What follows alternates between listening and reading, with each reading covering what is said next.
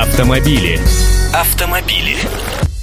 Здравствуйте, я Андрей Гречаник. После громких историй с ужасными авариями на минувших выходных все как-то рьяно ополчились на пьяных водителей. И по делам им, конечно. Но за этим всем как-то малозаметно проскочила инициатива ограничить возможности малоопытных водителей по управлению автомобилем. Авторы ее – представители Общественного совета при МВД России. Их пугает, что молодые ребята на очень мощных машинах уже через пару недель после получения прав на начинают чувствовать себя на дорогах как короли. Так вот, теперь предлагается после того, как новоиспеченные водители сдали экзамены, выдавать сначала временное удостоверение на 4 года и лишь потом постоянное.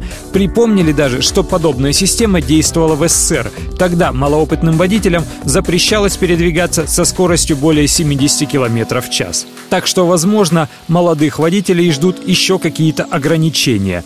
И заместитель главы МВД по транспорту Виктор Кирьянов уже сказал, что готов поддержать инициативу на правительственной комиссии по безопасности дорожного движения.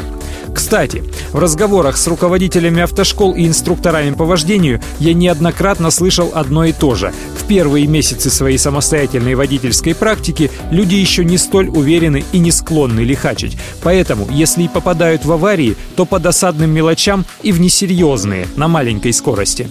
А вот поездив с годик, уже начинают мнить себя шумахерами и расслабляться. А как по-вашему, в этом случае на тех ли напали? Надо ли гнобить начинающих водителей? Или оставить их в покое, а лучше ужесточать наказание для тех, кто повторно грубо нарушает правила дорожного движения? Автомобили. Автомобили.